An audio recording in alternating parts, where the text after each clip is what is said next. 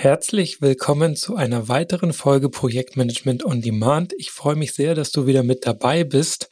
Heute zu einem echt krassen Thema, Krisenmodus.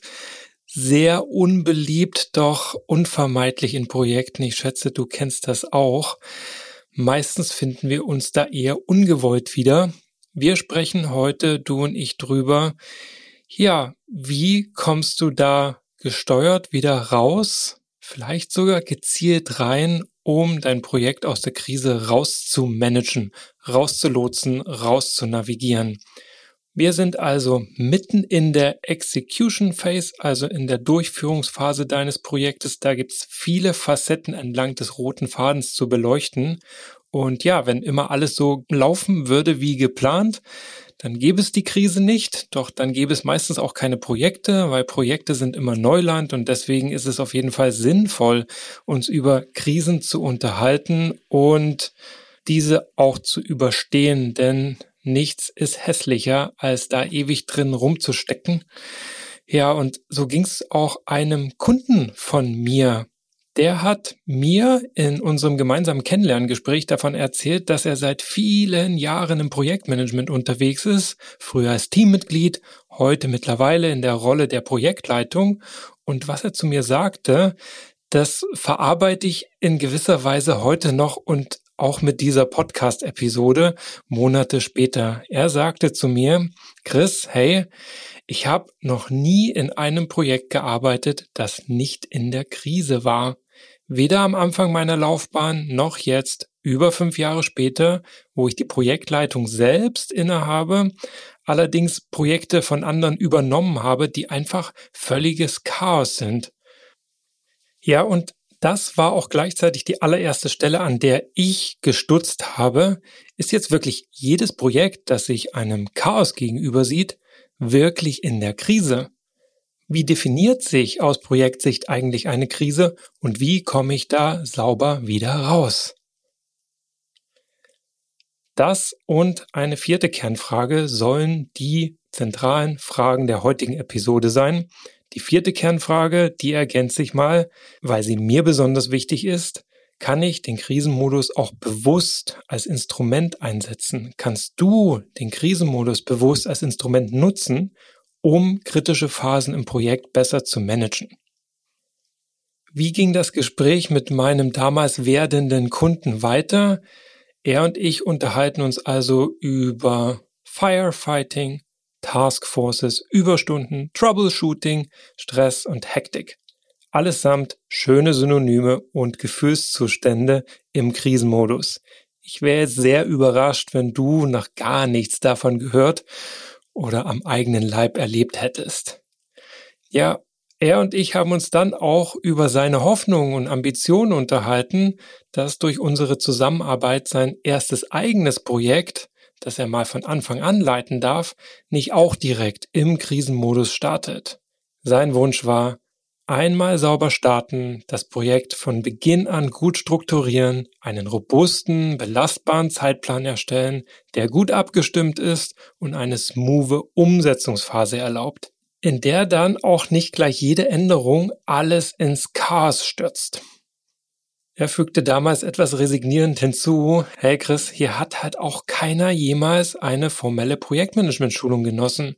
Und da bezog er auch sich selbst ein und sagte, Chris, ich befürchte, wir wissen gar nicht, wie es anders geht. Wir brauchen jetzt in irgendeiner Form Unterstützung. Wir brauchen die Grundlagen, wir brauchen die Essentials und Best Practices, sonst sind wir irgendwie aufgeschmissen und kommen aus dem Modus nie wieder raus. Wenn wir nichts anders machen, wird auch das Resultat gleich bleiben. Und genau darauf, auf diese Perspektive habe ich keine Lust. Wir müssen was tun. Und bevor wir uns jetzt gleich beide ins Chaos stürzen, der zarte, nett gemeinte Hinweis von mir, genau dafür habe ich ja das Projektmanagement Bootcamp als Trainingsformat in meinem Portfolio ins Leben gerufen. Bislang war das lediglich ein Format für meine Businesskunden. Seit diesem Jahr, also 2024, habe ich das auch als offenes Format für alle, die zwar Projekte leiten, jedoch nie eine formelle Grund Lagen, Schulung oder Ausbildung genossen haben, erdacht, ersonnen, ins Leben gerufen. Mehr erfährst du dazu auf pm-botschaft.com slash bootcamp. Ich verlinke es dir auch in den Show Notes und dort im Bootcamp bekommst du unter anderem alles mit auf dem Weg, das es braucht, um deine Projekte aus der Krise zu lotsen, Projekte im ruhigen Fahrwasser zu halten oder ganz bewusst den Krisenmodus einzuleiten, um dein Projekt durch schwierige Phasen zu steuern. Wie ich schon gesagt habe, der Zustand, der stellt sich ohnehin natürlich ein. Die Frage ist, ob du quasi mit der Hand am Steuer bleibst, statt im Chaos zu versinken. Ja, und da sind wir dann auch schon. Lass uns mal über Chaos sprechen. Was denkst du, sind Chaos und Krise Synonyme im Projektmanagement? grenzen wir die Begriffe Krise und Chaos mal voneinander ab und definieren sie für den Kontext von Projekten. In gewisser Weise sind nämlich beide Begriffe sehr ähnlich, wobei Chaos eher den unsortierten Zustand beschreibt, der erstmal ist. Und damit meine ich jetzt weder gut noch schlecht ist. Er ist halt. Eine Krise hingegen ist definitiv schlecht, da wirst du mir recht geben und definiert sich ja als Zustand, in dem wir das Gleichgewicht verloren haben und, das ist ganz wichtig, und mit Umständen konfrontiert sind, die wir im aktuellen Moment nicht zu bewältigen wissen. So verstanden kann anhaltendes Chaos sogar der Auslöser für eine Krise sein. Und ich sage da jetzt ganz bewusst anhaltendes Chaos, denn ein Projekt lebt ja jetzt davon, dass du immer erstmal Struktur reinbringst. Ein Projekt ist immer Neuland. Neuland ist immer erstmal unbekannt und bisweilen eben chaotisch. Viele Leute reden mit, viele Anforderungen fliegen durch den Raum, viele Erwartungen werden explizit oder implizit formuliert. Zu aller Anspannung kommt dann noch ja sehr ambitionierte zeitliche Ziele dazu, während du gleichzeitig nur einen limitierten Umfang an Ressourcen und oder Budget zur Verfügung hast und bei der Qualität erstmal, naja, keine Abstriche gemacht werden sollen. Warum auch ein Projekt starten, wenn ich gleich am Anfang sage, 80 Prozent sind genug? Ja, und damit haben wir jetzt alles, was wir brauchen zur Abgrenzung. Fangen wir mit dem Chaos an. Chaos beschreibt die Projektmanagementwelt in zwei Dimensionen. Dimension 1 sind Unklarheit oder Uneinigkeit bezüglich der Anforderungen und Erwartungen an Projektziel, an Ergebnisse, an Deliverables, an Output, an Funktionalität oder Eigenschaften dessen, was da rausputzeln soll am Ende deines Projektes. Die zweite Dimension ist Unklarheit oder Uneinigkeit bezüglich des Lösungswegs. Kommt jetzt beides zusammen, nennen wir das im Projekt Chaos. Vielleicht ist dir in dem Zusammenhang die Stacy-Matrix ein Begriff. Ich hänge dir die mal als Grafik mit ins Skript, das du kostenlos herunterladen kannst. Verspreche dir allerdings auch noch eine weitere Folge zum Thema Modus operandi zwischen Wasserfall, klassischem Projektmanagement und Agilität wo die Stacy-Matrix sicherlich die Hauptrolle spielen wird. Für den Moment greifst du einfach mal zu Zettel und Stift und zeichnest zwei Achsen. Eine X- und eine Y-Achse und an der senkrechten Y-Achse steht das Wort Anforderung beziehungsweise pack ruhig noch ein Slash dazu Einigkeit. Ganz unten auf deiner Y-Achse sind die Anforderungen klar, verstanden und ihr euch alle einig. Ganz oben, da gibt es keine Einigkeit und keine Klarheit über die Anforderungen. Du fragst buchstäblich zehn Leute und bekommst die berühmten zehn verschiedenen Antworten. Ja, und auf der waagerechten X-Achse steht Lösungsweg. Ganz links ist der euch bekannt und ganz rechts ist der unbekannt.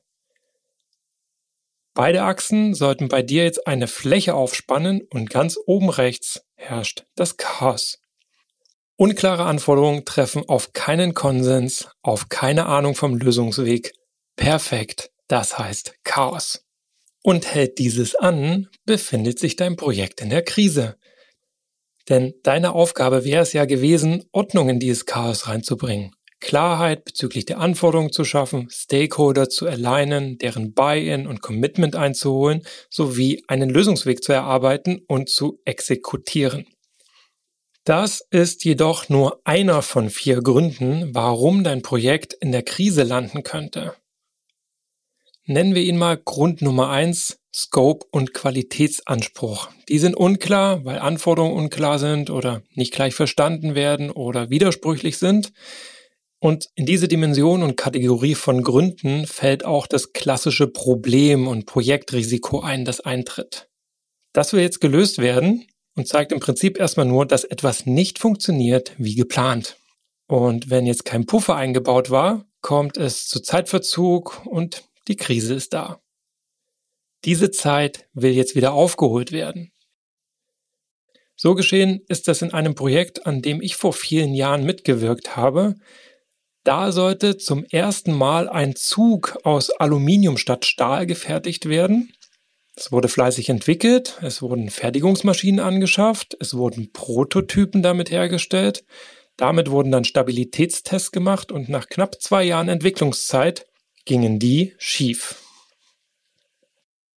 Klar, das ist jetzt alles extrem vereinfacht, doch stell dir vor, die Karosserie von dem Zug sah nach den Belastungssimulationen aus wie eine Ziehharmonika oder wie ein Akkordeon oder Schifferklavier, je nachdem, wo in der Republik du mir jetzt gerade zuhörst. Das war, kannst du dir vorstellen, ziemlich bad und natürlich musste jetzt reagiert werden. Die getätigten Investitionen mussten abgesichert werden und die verlorene Zeit irgendwie wieder aufgeholt werden. Es brauchte den berühmten Turnaround. Grund zwei von vier für eine Projektkrise können plötzliche Budgetcuts darstellen. Und jetzt erinnere dich mal kurz zurück an die Definition der Krise.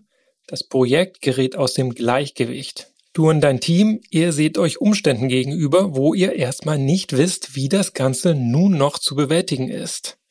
Kein Wunder auch, denn kein Wunder, denn wenn dir beispielsweise gerade jetzt die Leute aus deinem Projekt abgezogen werden, weil ein anderes Projekt wichtiger geworden ist, dann hast du, wenn auch eine hausgemachte, Krise im Projekt. Und für dich gilt es jetzt als Projektleitung, das Gleichgewicht wiederherzustellen was erstmal nichts anderes heißt, als an den Dimensionen Zeit, Qualität oder Scope herumzuschrauben bzw. neu berechnen und neu auszuhandeln. Geschieht derlei jetzt nicht, müssen mindestens neue pragmatischere Lösungen oder Abkürzungen her, was wiederum nicht ohne Risiko ist. Chaos jedoch bedeutet das nicht unbedingt direkt. In einer Krise kann auch ganz viel Klarheit herrschen. Denken du und ich mal an Evakuierungen von Gebäuden beim Feueralarm oder Noteinsätze bei Verkehrsunfällen. Krise ja, definitiv. Chaos und fehlende Strukturen? Nein, absolut nicht. Und Struktur ist jetzt auch ein gutes Schlagwort. Du siehst, wo wir uns beide gerade hinbewegen. Wenn ich sage, bei Budgetkürzungen wird Zeit und Qualität neu verhandelt. Yep, wir befinden uns mitten im magischen Dreieck des Projektmanagements. Dimension 3 und damit Grund 3 für deine Krise ist nämlich Zeitnot bzw. Zeitmangel. Und auch hier ist kein Chaos vorprogrammiert.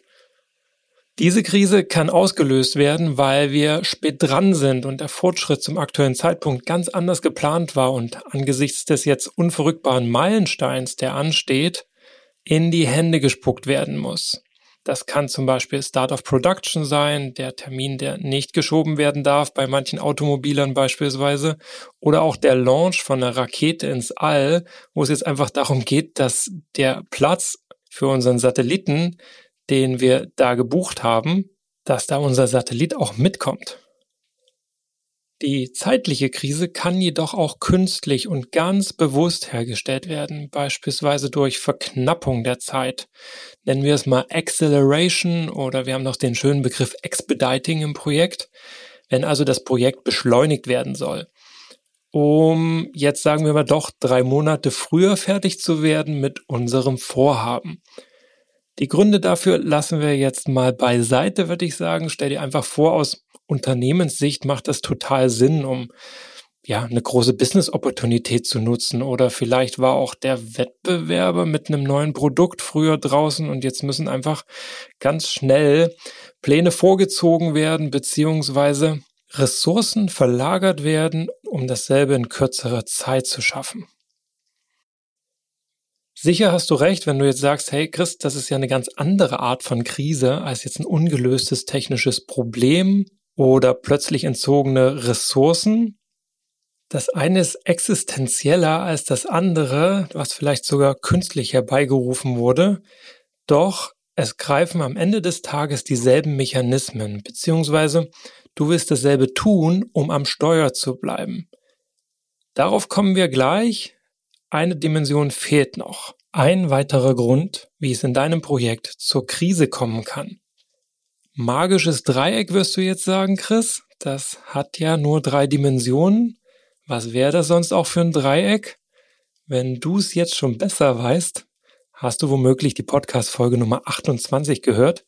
Darin erweitere ich das magische Dreieck um die Dimension Team Spirit oder auch Team Moral. Die Gründe dafür, die erläutere ich in genau dieser Episode Nummer 28. Hör da gerne mal rein, wenn du die noch nicht kennst.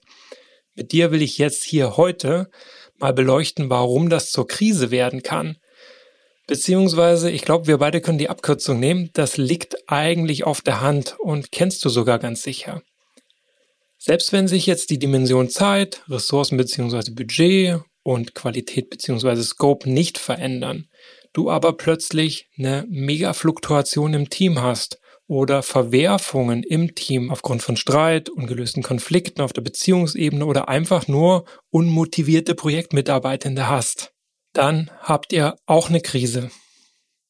Das nennen wir jetzt selten so, doch auch hier greifen dieselben Mechanismen, um die Krise zu managen und wieder aus ihr herauszukommen. Haken dran an das Thema Chaos und Krise abzugrenzen, gehen wir mal rein in die Frage, wie komme ich da jetzt raus aus diesem Krisenmodus?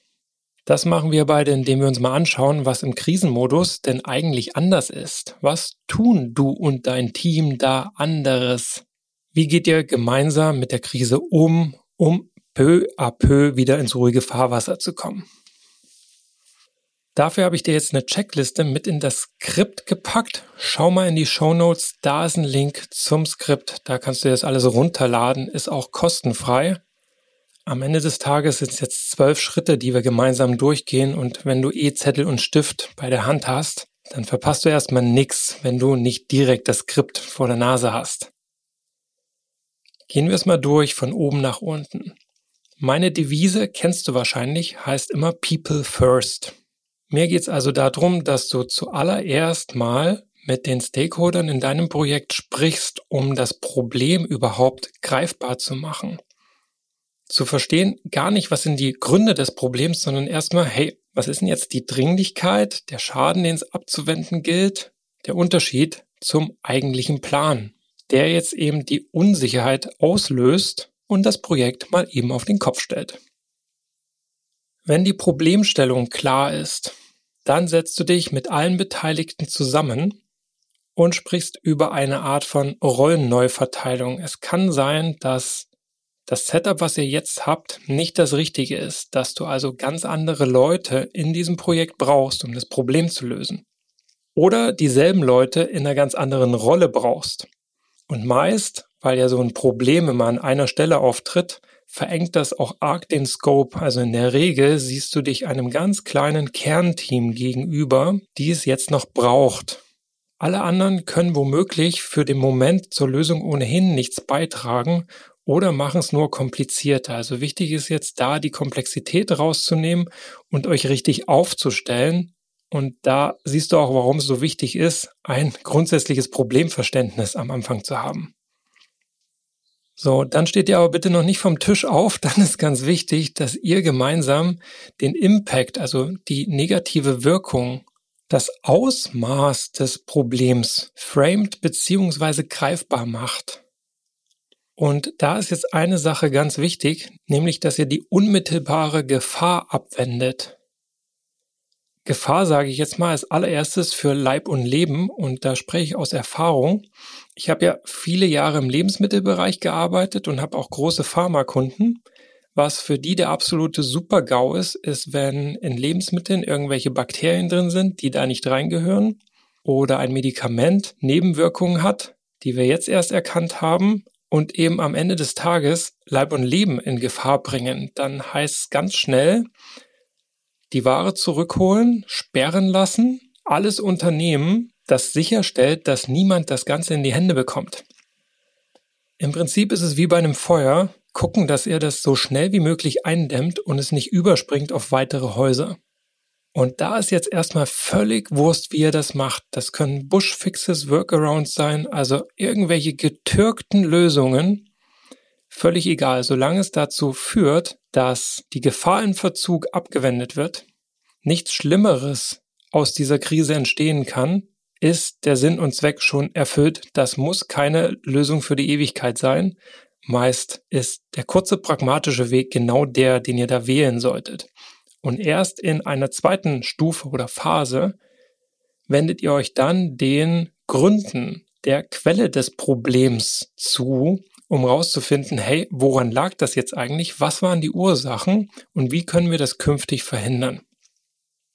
Ja, und dann heißt es in die Hände gespuckt. Aktion. Also jetzt werden nicht große, aufwendige Pläne geschrieben, sondern jetzt wird agiert, gegengesteuert, gemacht, getan, ganz fleißig depriorisiert, andere Aktivitäten, die nicht zur Lösung des Problems, zur Abwendung der Krise beitragen, werden auf nahe Null runtergefahren. Ihr braucht absoluten Fokus auf das eine Thema, was vor euch liegt, nämlich die Krise. Versuche, das ganze Halbseiten auf einer halben Arschbacke zu lösen, könnten ganz arg nach hinten losgehen. Und deswegen sage ich auch, hier brauchst du meist kein Riesenteam, sondern eine eingeschworene Gemeinschaft, die genau weiß, was sie tut, weil sie über die Rollen gesprochen hat, weil ihnen klar ist, wo das Ganze hinführen kann, wenn wir jetzt nichts unternehmen und dann rausgefunden hat, woran liegt das und wie können wir es abstellen für die Zukunft. Und was dann auch auf der Hand liegt und du mitunter schon erlebt hast, ist, dass ihr euch dann fast mehrmals täglich synchronisiert aus den vielleicht wöchentlichen oder zweiwöchentlichen Projekt Kernteam-Meetings werden auf einmal Dailies. Ihr arbeitet in viel kleineren Iterationsschleifen, trefft euch manchmal früh, mittags, abends zum Abgleich, zur Abstimmung, zu gucken, was hat sich getan, haben diese ersten Aktivitäten schon Wirkung und Effekte erzielt können wir das Problem eindämmen? Können wir die Ursache nachvollziehen? Haben wir eine Ahnung, wie wir schnell rauskommen aus der Krise? Und genau das, die Ergebnisse aus diesen kurzen Synchro-Meetings, kommuniziert ihr dann nach außen an die wichtigsten Stakeholder. Das ist insbesondere deswegen wichtig, weil die werden sonst reichlich nervös, wenn sie einen Tag lang nichts von euch gehört haben. Und was du jetzt nicht willst, ist nervöse Stakeholder, die euch dazwischen funken, die immer so eine Art Störfeuer sind, weil sie sich nicht gut eingebunden, nicht gut abgeholt und informiert fühlen. Was euch dazu extrem dienlich sein könnte. Und da sind wir auf deiner Checkliste bei der Nummer 8 die ganzen Informationen, die ihr da zusammentragt, die notwendig sind, um da Struktur reinzubringen, um klarzumachen, wo steht ihr, was ist noch nötig, was habt ihr euch vorgenommen, wann habt ihr euch das vorgenommen, wer ist wo im Lied. Tut euch den Gefallen und visualisiert die Daten und macht sie irgendwo für alle Stakeholder frei zugänglich, damit die sich Informationen auch ziehen können und nicht nur davon abhängig sind, dass du sie permanent, weiß ich nicht, über Telefon, E-Mails, sonst was informierst, da hast du den ganzen Tag sonst nichts anderes zu tun. Idealerweise sind diese Visualisierungen ein Ergebnis der Arbeit des Kernteams und alle anderen, die nicht Teil des Kernteams sind, wissen, wo das liegt, wie das aufgebaut ist und wo sie sich Infos herholen können, bevor sie auf dich oder andere im Team direkt zukommen.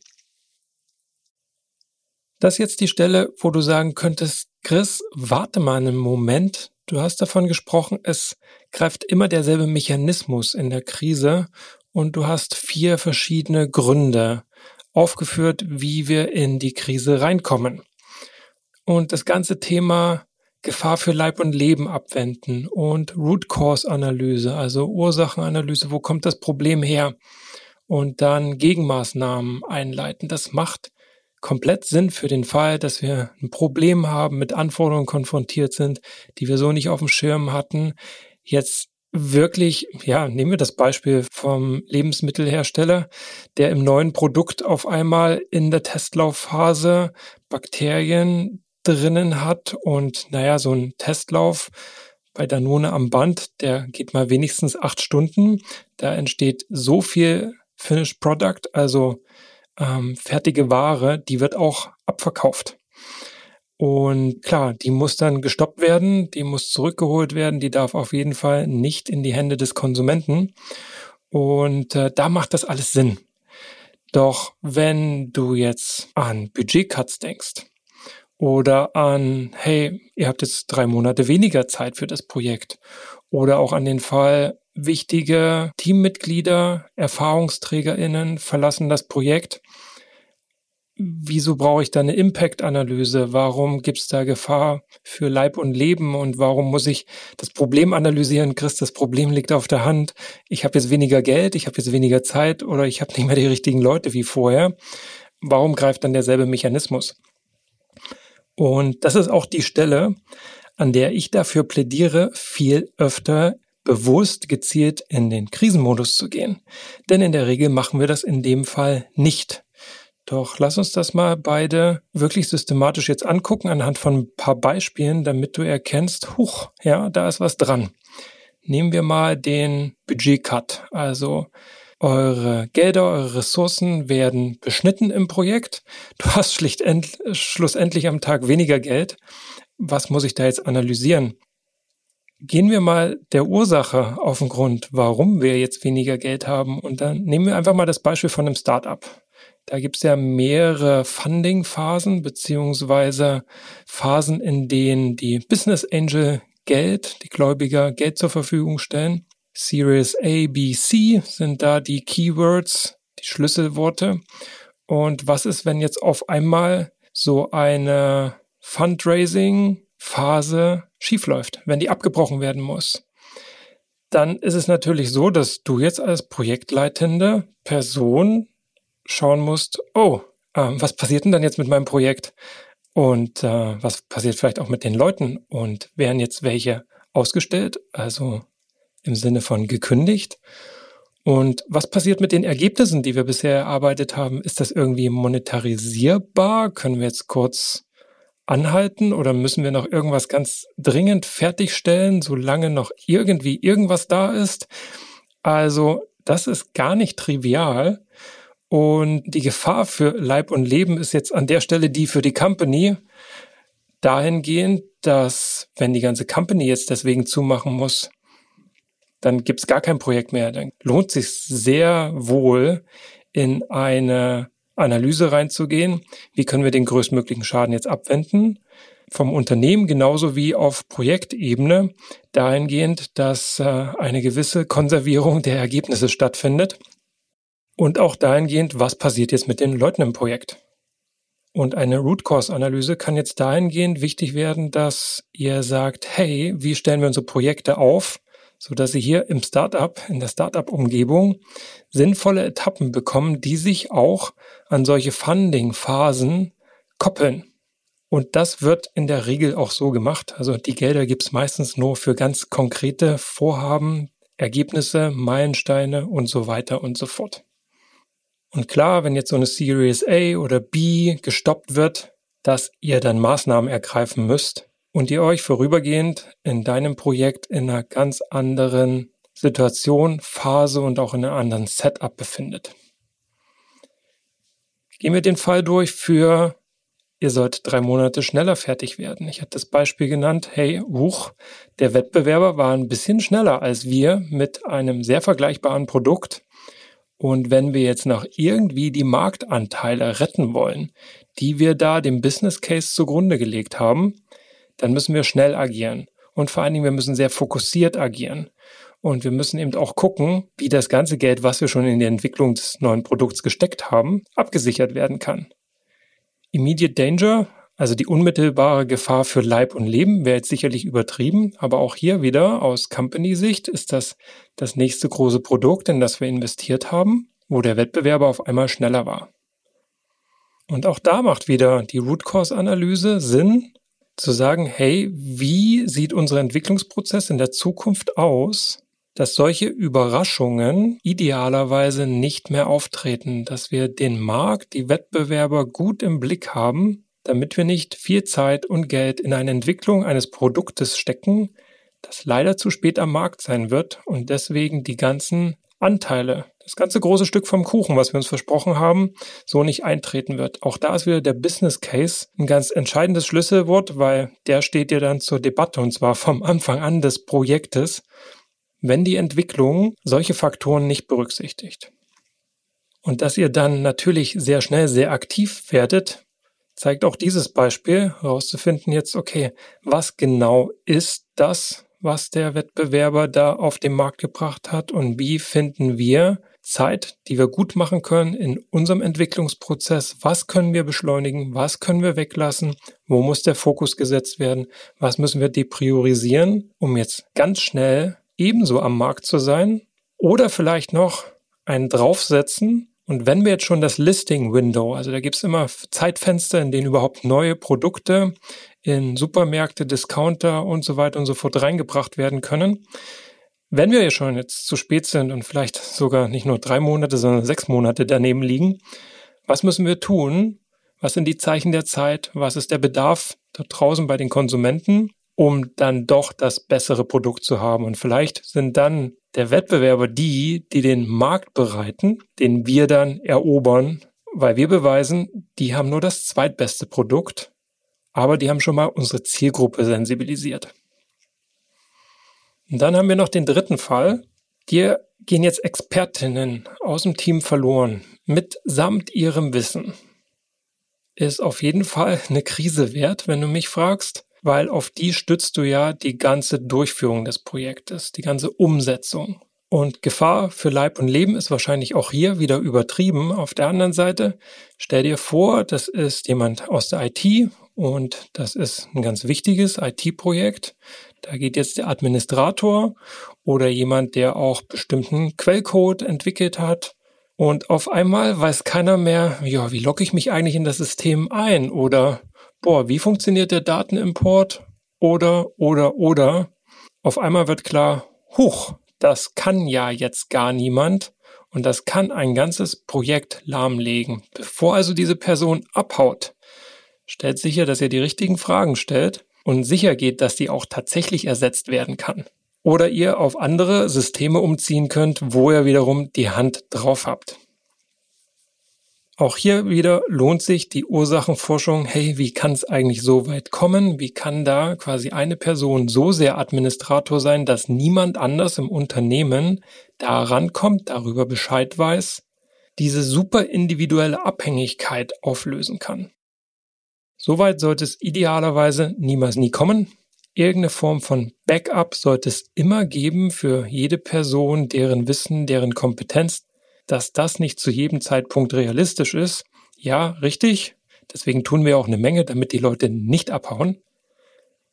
Doch im schlimmsten Fall ist genau das das, worauf ich nachher angewiesen bin, wo ein Backup unersetzlich ist. Für die drei Beispiele haben wir uns jetzt echt viel Zeit genommen. Ich glaube, das war sehr wichtig, diesen Mechanismus auch auf diese Fälle anzuwenden und nicht zu glauben, hey, nur wenn wir quasi in ein technisches Problem rennen oder einfach etwas nicht funktioniert, wie wir dachten, oder eben der Super-GAU eingetreten ist, dass genau dieser Krisenmodus greift und dieser Mechanismus im Krisen Modus und diese Checkliste, die wir uns ja gerade gemeinsam erarbeiten, sondern dass die auch in den Fällen sehr wohl ihre Relevanz hat und dir und deinem Team helfen wird, da Strukturen aufrechtzuerhalten oder neue zu etablieren, die es jetzt braucht, wo es dein Projekt erwischt hat. Und zwar von welcher Seite auch immer. Ja, und an der Stelle macht es spätestens auch Sinn, mal zu reflektieren, hey, haben wir eigentlich gewisse Stoppkriterien erreicht. Wenn ihr die am Anfang des Projekts nicht definiert habt, dann ist es vielleicht jetzt ganz gut, dich darüber zu unterhalten mit den relevanten Stakeholdern. Nehmen wir nur mal die Dimension Budget und das Zugprojekt, von dem ich vorhin gesprochen habe. Was ist, wenn die Lösung des Problems weitere zwei Milliarden Euro kostet? Führt das dazu, dass wir diese zwei Milliarden Euro irgendwie flüssig machen und zur Verfügung stellen für das Projekt, damit die raus navigieren können aus der Krise? Oder führt das dazu, dass wir das Projekt anhalten oder sogar komplett stoppen und abbrechen? Das ist nur mal eine Dimension und daran merkst du, dass es Sinn macht, sich durchaus auch am Anfang von einem Projekt, wenn es um das Thema Anforderungen und Erwartungen geht und natürlich auch Ergebnisse, sich auch klar darüber zu unterhalten, was sind mögliche Stoppkriterien, ab dem wir einfach das Ganze auch abbrechen. Wissend, dass sich ab dann mitunter nicht mehr lohnt oder Sinn macht, andere Dinge zu verfolgen. Das tut natürlich mächtig weh, weil wir ordentlich Zeit und Geld da reingebuttert haben. Doch wirtschaftlich kann das für ein Unternehmen absolut erfolgsentscheidend sein oder drehen wir es rum, ein Riesenstolperstein werden, ein riesen finanzielles Grab und mitunter noch viel größere Wellen aufwerfen, als es nur die Krise in dem isolierten Projekt heute tut. Und mit all dem an der Hand sollte es euch dann auch leicht fallen, zu definieren und zu erkennen, wann ist denn die Krise wieder vorbei? Wann könnt ihr in den regulären Modus operandi wieder zurückwechseln, das Problem als gelöst oder das Projekt als neu ausgerichtet betrachten? Das ist dann die Phase, in der ihr all eure Projektpläne auf den Prüfstand stellt und anpasst, neu beurteilt, wo stehen wir, wie geht's weiter und diese Pläne nachzieht, wieder verfügbar macht für alle, sauber dokumentiert, wo steht ihr jetzt nach der Krise, was sind die Erkenntnisse und wie haben wir gegengesteuert, beziehungsweise wird jetzt in der Folge auch weiterhin gegengesteuert. Da kann sich eine Menge geändert haben und da ist jetzt wieder eine ganz saubere Kommunikation wichtig, eine Art neue Baseline, die ihr einzieht ins Projekt. Ja, und dann achtet auf eure Leute, nicht verbrennen, im wahrsten Sinne des Wortes. Alle, die jetzt hier Teil dieses Krisenstabs, der Taskforce waren, die haben ganz sicher eine Art von Pause verdient. Das sind in der Regel sehr anstrengende Zeiten arbeitsintensiv, nervlich hohe Anspannung. Der soziale Akku kann genauso aufgebraucht sein. Da geht's jetzt darum, die Batterien wieder voll zu bekommen, denn du wirst ja mit deinem Team zusammen noch ein Projekt ins Ziel navigieren. Das sind also die Schritte, die aus meiner Erfahrung notwendig sind, um in dieser Krise zu bestehen und auch wieder strukturiert aus ihr herauszukommen, um zu wissen, hey, wo sollte mir der Kopf stehen, auch da jetzt Struktur reinzubringen und nicht noch nervöser zu werden, als es die Lage ohnehin mit sich bringt. Kernbotschaft an der Stelle ist, der Krisenmodus ist auf jeden Fall ein Anlass, dass du mit deinem Projektteam den Modus operandi, also euer Vorgehen, switcht, anpasst, ändert. Du bist jetzt gefragt als Projektleitung, da einen neuen organisatorischen Rahmen zu schaffen. Der kann jetzt, wie wir es gerade besprochen haben, alle Dimensionen deines Projektes berühren. Die Zeit, beispielsweise wie oft ihr euch zu Teambesprechungen trefft und in welcher Frequenz du mit den wichtigen Stakeholdern kommunizierst. Das Budget, weil ihr mitunter ganz schnell zusätzliches Geld flüssig machen müsst, um Schaden abzuwenden der Scope und die Qualität, weil sonst vielleicht gar nichts am Ende deines Projektes rauskommt und all der Aufwand völlig umsonst war. Oder das Team, weil du jetzt einfach realisierst, wir brauchen andere Ressourcen, andere Experten, Expertinnen, um diese Krise zu meistern. Bleibt dir und mir noch die letzte Frage. Kannst du den Krisenmodus auch bewusst als Instrument nutzen, um kritische Phasen im Projekt besser zu managen? Die Antwort hat im Prinzip die ganze Folge hergeleitet und kannst du dir jetzt selber geben. Unbedingt ja. Nichts ist hinderlicher als ein starrer Modus operandi, ein starres Vorgehen, sich weiter zweiwöchentlich mit dem Kernteam zu treffen, das macht in der Krise einfach gar keinen Sinn. In der Zwischenzeit hat uns die Realität da dreimal überholt. Wir rennen also nur noch hinterher und kommen nie wieder vor die Welle in ruhigeres Gewässer. Daher mein Tipp, Wechsel mit deinem Team bei großen Veränderungen, die das Projekt in einer von den vier Dimensionen, die wir beleuchtet haben, treffen, gezielt in den Krisenmodus. Auch wenn das jetzt nichts Existenzielles ist, ist das für euch die Struktur, die Checkliste, das Vorgehen, um euch neu zu sortieren, neu zu kalibrieren, neu einzustellen. Das Setup, die Pläne, und eben Probleme zu lösen, die sich jetzt eurem Unterfangen in den Weg gestellt haben. Ganz egal, ob es jetzt Teammitglieder sind, die gemeinsam mit ihrem Wissen einfach abziehen, das Unternehmen verlassen oder sonst wie nicht mehr verfügbar sind. Sei es Zeit, die euch fehlt, um den ausgearbeiteten Plan, so wie er mal erdacht war, umzusetzen. Sei es, dass Ressourcen gänzlich fehlen und ihr jetzt echt kreativ werden müsst oder seien es inhaltliche Probleme, die den Lösungsweg und die Anforderungen und das Ergebnis völlig auf den Kopf stellen und gar andere Ergebnisse zwingend notwendig machen. Nur so, und ich blicke jetzt auf 17 Jahre Projektmanagement-Erfahrung zurück, bleibst du mit deinem Team mit beiden Händen am Steuer. Und ganz ehrlich, zwischen uns beiden, das ist auch deine Verantwortung und deine Rolle. Wenn alle um euch drumherum am Rad drehen, weil Krise, weißt du, was zu tun ist.